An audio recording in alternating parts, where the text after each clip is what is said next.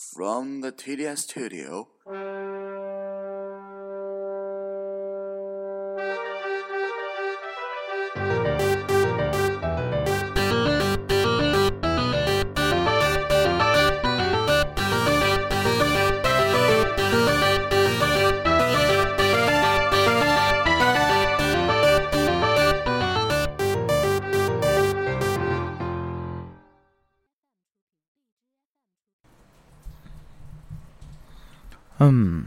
大家一直叫我咕咕怪，其实咕咕是为了 perfection，我大可以端出一盆呃未经过调味的生食出来，但那不是可供人享受的食物。虽然我没有说过，嗯，我所做出来的东西能够达到大众享用的标准，但是至少能够吞咽下去，对吧？嗯，Archi Talk 第一期中，我提到我个人对于节目策划是不止聊 HiFi，更多的是呃其他我们所热爱的话题。但第二期正好卡在年末这个节点上，所以还是先进行一下我的 HiFi 二零一九年年度总结。关于产品方面的推荐，我会在十二月某一天推送二零一九年的年度推荐文章。这期节目则主要是要谈谈自己的看法，对于 HiFi 市场二零一九年的整个变化。目前我的录音环境可能啊，有些人能听出来 啊，我周围在滴水，呃，录音环境不是特别好，让大家谅解。好了，让我们现在进入正题。作为一个普通消费者来说的话，我个人对二零一九年 HiFi 市场的变化还是比较深有感触的。嗯，主要我想从这么几点来简单说一说。一个是 TWS，也就是真无线这个品类，在二零一九年以爆发式的增长。是怎么说？让我们这个就是 HiFi 类发烧友不得不去讨论一下。第二个，我们就是要从呃从低价位到高价位，简单要说一说我的一些看法。像低价位来说的话，它主要在二零一九年 HiFi 市场主要进行了一些洗牌，比如说呃，像去年我在年度推荐中提到了像呃，so Sony 的 MH-EC，像 Intime 的 Solar Be Light 这些塞子，冷门的。一些选择，然后被逐渐的提到台面上来。而今年这个阶段是整个发生了一个洗牌，这将我们向呃，我们是要呃详细去说一下这个事情。接下来是到了终端，终端的便携市场的话，呃，怎么说同质化？我给出这么三个字，呃，一会儿会详细来解呃解释。高端的话，呃，我们也会详细来说的。首先来说一说，嗯，TWS 产品的崛起吧。嗯，我个人之前对于 TWS 产品的看法是有点偏见吧。首先，呃，在这个蓝牙音频虽然说已经逐渐被大多数人甚至 HiFi 发烧友认可的时代里，很多的产品做的仍然是非常不成熟的。不管是蓝牙头戴也好，还是呃蓝牙的那种颈挂式的呃入耳式耳机也好，而在这个基础上去嗯过多的探讨真无线耳机，这个是我当时或者说一年前的我。不太敢去认可的一个事情，这个市场是充满垃圾的一个市场，所以说形成了当时的一个思维定式吧。这一点说实话不是特别好。但是在今年的话，我个人对于 TWS 市场的的整个看法是发生了翻天覆地的变化。像去年的二零一八年年度推荐中，我说实话没有提到任何的真无线产品，而在后来，嗯，今年呃前半年发就是发过一篇呃知乎的回答。上面写了，除了 AirPods 以外的真无线耳机都不要去看，就类似于这样的话。呃，AirPods 仍然是呃真无线耳机里面的佼佼者。啊，虽然我到现在仍然是比较认同这个我自己之前这个观点的，但是呃，不得不说当时还认识还是非常片面的。嗯，我个人对于 TWS 呃产品的这么一种看法的转变是在。啊，就是声波飞行员讲 TWS 六百，就 HiFiMan 的那个真无线耳塞那一期，呃，开始的。呃，我个人在这之前的话，呃，主要持有的 TWS 一个是 AirPods，对吧？苹果的 AirPods，呃，一代，然后就是 Sony 的 WF 杠 SP 九百，因为呃，游泳是一个刚需嘛，啊，它是之前 WS 系列，也就是 Sony 的那个防水 Walkman。可以带进水倒入水中，将呃耳机和随身听合为一体的那个系列的一个延伸吧。它这个有四 G 内存，所以说的话，呃，蓝牙是不，大家都知道蓝牙是不可以在水中进行传播的。呃，它这个就在游泳中相相当于形成了一种刚需，所以 SP 九百是我当时的一个保留性选择。在听完呃 TWS 呃六百的那一期声波飞行员之后，我说哎。咱们是不是应该重新看一下这个东西？当时呃说到了有森海塞尔的 Momentum IN A True Wireless 这个产品，包括很多我周围的朋友的评价也是与整个木馒头系列的调音走的不是一个路子，所以我当时一直想拿来试一试。从那个塞子开始，我对于 TWS 市场有了一些呃改观，就印象有些改观。嗯，所以我在节目中听到这个产品之后，很快就去借了。呃，这个 T T W S 产品可以说确实是与木馒头的那个流行味儿不太一样。说实话，我个人对于森海塞尔的民用产品线是比较排斥的，不管是 C X 系列还是木馒头系列，甚至嗯，像比如说都市人系列，我个人都非常排斥的。整体调音与就是我所理解的森海塞尔的那个风格完全是两回事儿。但是怎么说，呃。Momento Mini True Wireless 这个东西，它跟木馒头的那个调音是不太一样的，它反而线条感要稍微好一些，整体听下来也还不错。虽然说我个人并没有去实际购买它，但是确实是让我对于 TWS 产品能够做到这个地步，说说实话挺吃惊的。当时，呃，尽管它当时的这个价格，一直到现在它这个价格也没有跌下来。当时好像是在二 K 这个价位，所以后来我就去找了一些新东西来玩。到后来的话，呃，一直到索尼的，呃，二代降噪豆，虽然说它型号里是叫做 WF 杠一千 XM 三。可以说，呃，二代降噪豆的话，它整个的使用体验上来说，与我之前所理解的 TWS 产品都不太一样。我之前所理解 TWS 产品就是连接性上做的比较一般，非常容易断连，延迟，尤其在打打游戏的时候，延迟做的非常不好。主要就是这两点，再加上就是声音整个的架构上面，与同价位的有线耳机基本是不能比的。打 WF 一千 XM 三的话，我觉得它要。就是说，光从声音上来说，我觉得它要比前一代的不知道好到哪里去。呃，能够跟 WI 一千 X，这个是二零一八年年度推荐中的一个。呃，无线紧挂式产品能够达到相近的水平，不能说一致，但是能够相近。我当时给降噪狗圈的这个声音评价是有点像一个 NEAP，但是素质稍微要略不如一点。我给 WF 一千 XM 三，也就是二代降噪豆的这个声音评价来说，是声音结构十分像 EX 六五零 AP，也就是索尼早早些年推出的一个低价纯动圈产品，它是就那个铝制外铜制外壳的那个，整体的声音素质比那个跟那个。呃，有点相近，然后线条感要稍微好一些。就是虽然呃，二代降噪豆它卖的这个价格已经达到了一千大几，甚至将近两千这个价位。虽然双十一已经降下来了，但是毕竟它最初定价是这样，它能够达可以算是当时 T 的 TWS 产品中非常不错的一个。可以这么说，呃，一代降噪豆的整个使用体验非常差，就是不管是从呃，数码媒体也好，还是从发烧友的也好，嗯，没有，基本很少有能够给他好评的。所以说，很快就推出了，索尼当时很快就推出了 SP 七百 N，然后随即又没隔几个月又换代到 SP 九百。SP 九百的这个使用体验，我觉得还是非常好的。就是虽然说你不能真的拿来听歌，对吧？但日常通勤是呃这样的话。也还不错，两耳之间的稳定性也不错，因为好像是用了一种类似于 NFC 的这种进场通信算法，呃，做过了补偿，所以说我觉得还不错。包括游泳中使用的话，虽然声音特别烂啊，换了那个耳塞之后，它为了密闭防水，它整体做的那个 实在有点差。这个但是这个没办法，但听个播客还是可以的。它二代降噪豆与前面的这些产品完全不一样，它的声音架构是完全可听的，就是一般 HiFi 发 HiFi 发烧友都可以去，比如说我路上。呃，通勤用一下，完全能够满足需求的这么一个声音。虽然你可以说它不好听，比如说你可以说它呃太索尼流行味儿了那种，但是你不能否认它确实是可以听的，与其他那些谣言贱货不太一样。这就是所谓的，就是我所给它的评价，就是所谓所谓呃既吃既打的，它就活下来了；像既吃不既打的，那它就活不下去。嗯，举个例子，像也是属于老式 TWS 时代的一个非常有意思的东西，铁三角的 ATH CKR7TW。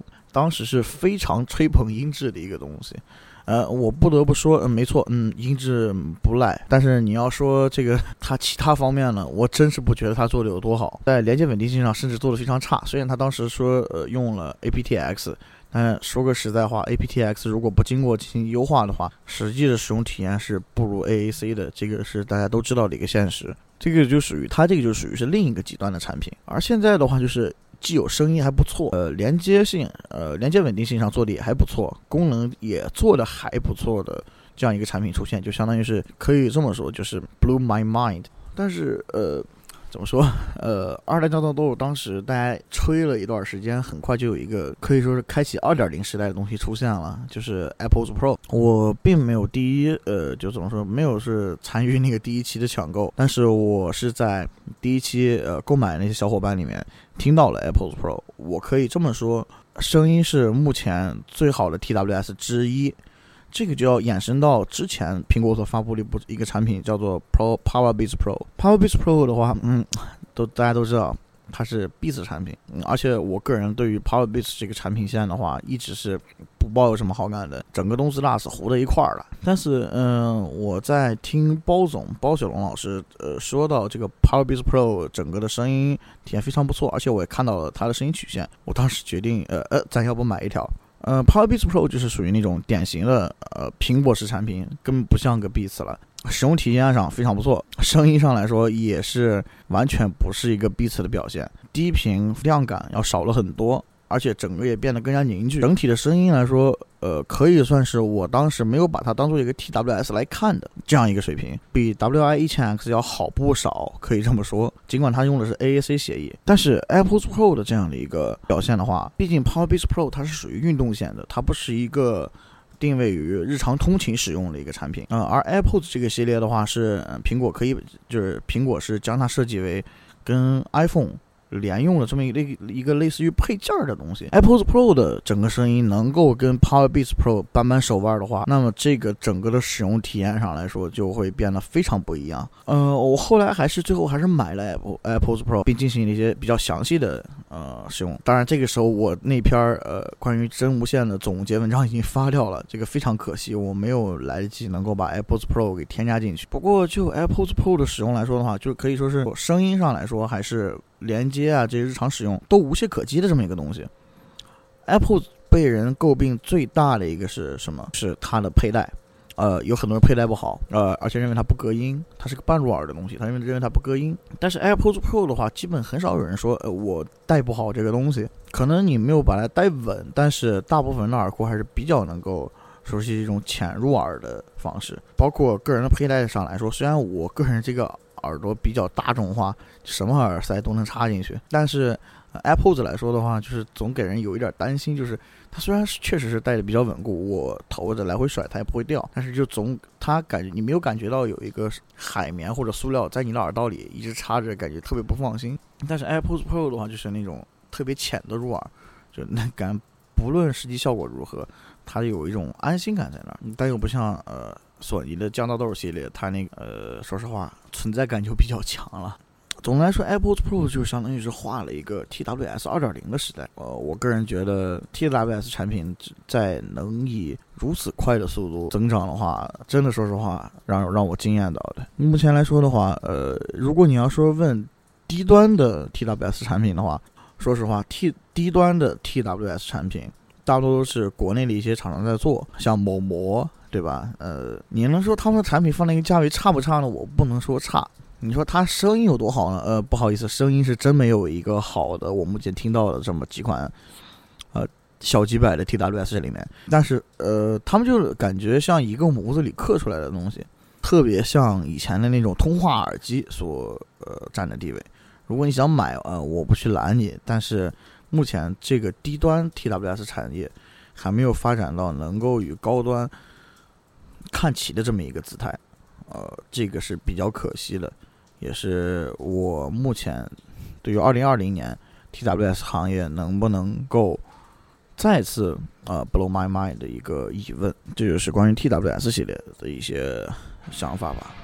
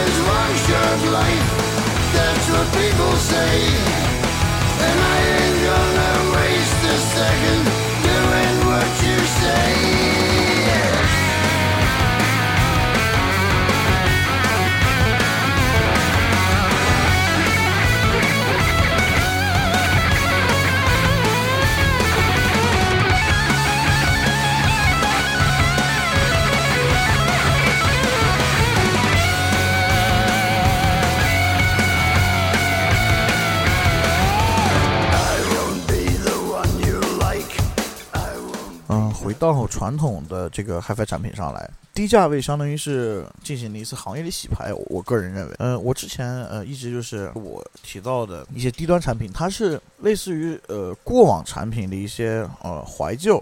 比如像 M H C，它是呃索尼的一个手机配塞儿，像比如说呃，哪怕像 Solar Be Light，它虽然是一个在去年来说算是一个新品，但是它毕竟属于小众嘛，对吧？它不是那种主流市场上的东西，而且到现在来说、呃、，InTime 在国内也没有代理，对吧？但是二零一九年低端市场的话，有两款产品，相当于是整个把重新拉到了国产厂家这个范围内，一个是水月雨林泽飞船，还有一个是快到年底才发的这个语音的 GY 零九。相对于我之前所推荐过的像 MH M H E C 也好，还是像甚至像 R E 四百、像 Solar Be Light 这些更高价位的产品，银川和 GY 零九这两个产品反而是更好的选择，相对于那些产品来说，我个人的意见是，呃，低端产品目前，呃，你虽然说是有一些很不错的东西，但是更多的人还是去呃注重牌子，毕竟这个受众的话，他们也是刚从手机配三过来。相对于像呃水月来说，他们的受众之前都是 HiFi 产品，呃的发烧友，而不是所谓的比如说手机音频用户，这一点上就吃了比较大的亏。虽然说这两款产品在圈内的知名度是不低的，但是它没有打入消费市场，而他们恰恰要面对的就是消费市场，这个是我个人非常纳闷的一点，就是该怎样去把低价优质产品能够真正打入消费市场，这一点也是我觉我个人认为厂商们应该去下一步考虑的事情，而不是呃，的确呃，完善产品是非常重要的，但是。对于低端产品来讲，既然你已经有足够好的东西，那么下一步就该想营销了，对吧？营销这个事情是非常重要的一点。呃，另外还有一个就是低端产品，我个人认为，如果不抓紧营销的话，那么低端的一些耳塞产品很快就会被淘汰掉。呃，怎么说？低端产品它一般都是面对着插手机、听个歌这样的一个用户，对吧？但是由于真无线耳机的这样一个崛起，更多的人可能会去呃买 Apple's Apple's Pro，甚至啊、索尼的降噪豆就像这样一些产品，而不是去购买低端有线耳塞。所以说我个人的一些想法就是，如果要是低端耳塞不抓紧营销、不抓紧完善自己的话，那么很快就会被历史场有场合淘汰掉。因为真无线耳机的这一个蓬勃发展来说的话，实在是让人始料未及的，真的。嗯，你在之前，嗯，很多消费电子的一些用户，他会，比如说，他会以一种特别怀疑的眼光看我们 HiFi 发烧友，你花大几千买个耳机有什么有什么用，对吧？我们苹果小白不听的一样舒服嘛，对吧？呃，当然不是说苹果小白小白差啊，呃，苹果小白在手机配色里仍然不算差的了，就这样一种心理。但是他们这些呃消费电子用户反而现在去关注像 AirPods Pro 这种两千价位的东西。你说 AirPods Pro 它算 HiFi 产品吗？我显然不是，但它的声音水平已经比很多低端耳塞要好了，这点是非常可怕的。呃，你知道吗？就比如像 N S 三 R，呃，自然声的 N S 三 R，你说它声音好吗？嗯，不错，完全没有问题。整体走向也跟它宣宣传的一样，什么英特美曲线也好，还是怎么样，声音绝对没有问题。但是它的做工、它的外观也好，你说真的放在消费电子领域是完全卖不出去的一个东西。那这一点来说，它怎样像这一类产品？哪怕包括外观这些做的非常不错的银船，他们怎样去跟 Apple Pro 去匹敌？而他们又同时面对的都是消费电子用户。唉，这一点是我个人非常担忧的一点，是不是以后还会存在低端 HiFi 这个市场？嗯，前段时间我还收集到一些信息，就是关于呃。Chi-Fi，我不知道这个词应该是读 Chi-Fi 还是 Chi-Fi，C H I 杠 F I 这样这样一个领域，就是中国的一些 HiFi 呃廉价 HiFi 产品，呃输出到国外广受好评。说实话，我个人并不觉得这是一个最近才发生的现象啊，这个是一个长久以来的事实吧，可以说，只不过现在他们又出口转内销了而已。像什么某某动听什么什么各种什么平板耳塞这些的，怎么说我只听到少数几个产品，呃。总有短板，呃，声音上要不声音上有短板，要么就是整个外观做工上有短板。嗯，你可以说是的，有很多玩家是乐于去接受这个的。呃，你的你的产品，哎，这个声音非常不错，卖的也非常便宜，有很多不管是国外的玩家也好，还是国内的玩家也好，嗯，他很欣赏这个东西。但是 HiFi 玩家这个群体毕竟是非常小众的。是的，没错。现在 HiFi 玩家已经被泛化了。你比如说拿个山林 M 零推一个什么百元的某模耳塞，你就可以当发烧友，没有问题。但是即使算上这些人，他仍然是小众的。而你们低端市场所面对大众群体是完全不会看你们的，他们是会去选择更加优秀，不管是从外观上也好，使用体验上也好，甚至有可能是声音都要更好的 Apple Pro，怎样去对打它？这是我个人觉得低端市场所应该思考的一个问题。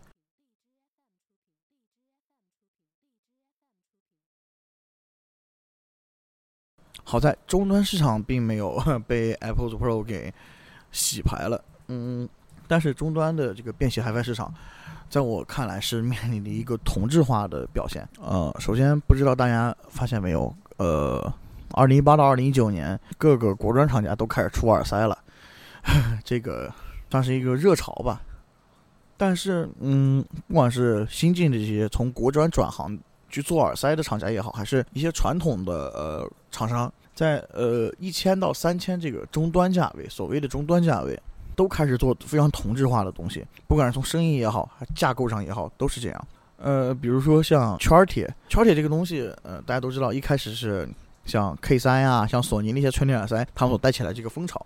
一般来说，大家都以为圈铁是非常高端的东西，但是从小米圈铁九十九那个时代，一下感觉圈铁非常低端。但是今年整个好像这个热潮又有一个反潮式的东西，大家在终端都开始做圈铁了，低端反而大家都还是回归以前那样去做动圈。所以说，你可以看到，像今年在一千到三千这个价位的新品，大多数都是。呃，的耳塞新品大多数都是，所以你可以看到，二零一九年所发布的大部分终端耳塞的新品，它都是以圈铁架构为主的，一圈三铁或者一圈四铁。怎么说？你说，嗯，低端做圈铁的东西实际上不算差，它不是一个差选择。从某种角度上来说，甚至很多的海飞发烧就是热衷于终端耳塞的这些人，他确实有可能反而还反而喜好圈铁这个东西，但是。当大家都去做圈铁的时候，这个市场就会被同质化。同质化就意味着这个市场不可能有特别明显的发展。你说这些产品，他们声音差吗？不差，至少也是在之前的那个，呃，两千两三千耳塞的这个平均线上。但是你说他们声音有特别出彩的地方吗？我找不出来啊！我不，我不会在这里特别点名某些产品，比如说把它型号说出来这样。但这些。不管是国产厂家也好，还是国外厂家也好，整个这样的一个呃同质化是不会对于他们发展有好处的。我个人来说的话，是更期待像呃在二零二零年看到更多像比如说像 KC 幺零这样的双动圈产品，或者比如说哪怕是多动铁、单动铁、单圈都可以没有问题。但如果你要说大家都去做圈铁，声音又做的非常像，都是那种都是那种流行杂食性的声音，听什么都没有什么大问题。挑彩，也没有什么出彩的地方。如果大家都去做这种生意的话，那样非常无趣。终端市场是讲究一个什么？讲究一个特色。大多数人去买终端耳塞，他都是不可能是一个就退烧了的。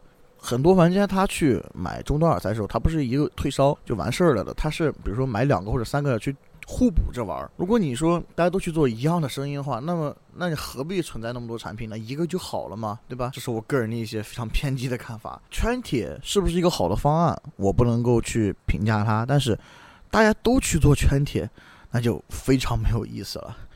这是我的一些看法。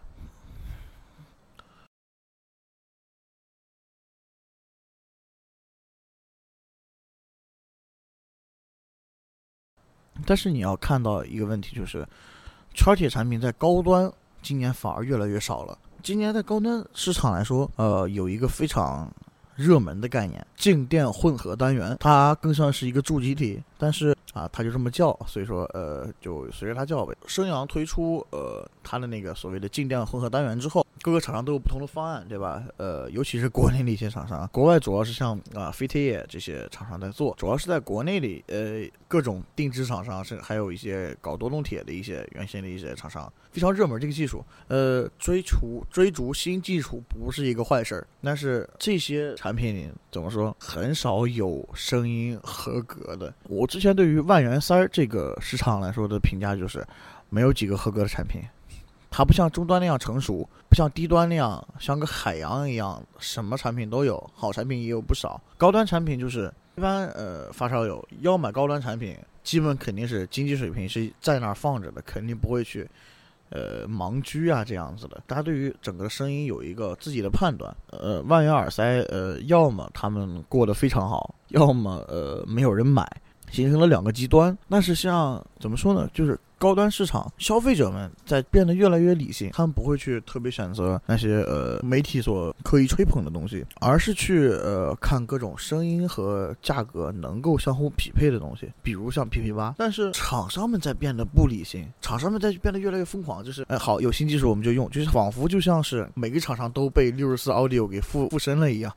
好，这有单元，那我们没有经过，说实话我真没有觉得他们对于这个单元有多么深度的调教，放进去组个方案就行了，就。不是这个东西的玩法，就跟我还是回到我经常说那句话：你不能把未经调味的生肉直接端上来让人吃啊！It's fucking raw。像你说你一项技术你自己都没有研究研究到位，你直接就放进去为了噱头，这样是不能听的。是你甚至有很多就是呃之前产品非常出色的厂家都开始干这行，这是我非常不能理解的一个东西。说实话，目前我所听到的带这个升阳的这颗助基体单元的声音合格的耳塞。不超过三个，其中有一个甚至还不是国产厂家出的。就是我个人非常呃不解的一点，就是既然你们之前能够调好音，能够在高端市场立足，那么为什么要毁掉这个高端市场立足的机会？为什么不去深入的去看这个大单元的搭配，而是直接就把它塞进去用了，而且把产品直接放在展会上了？它是完全不成熟的。我在我个人的知乎介绍里面说过，呃，我喜欢呃成熟的产品，但是大部分呃带这颗主机体单元的高端耳塞，我都没有感觉到它们有多成熟。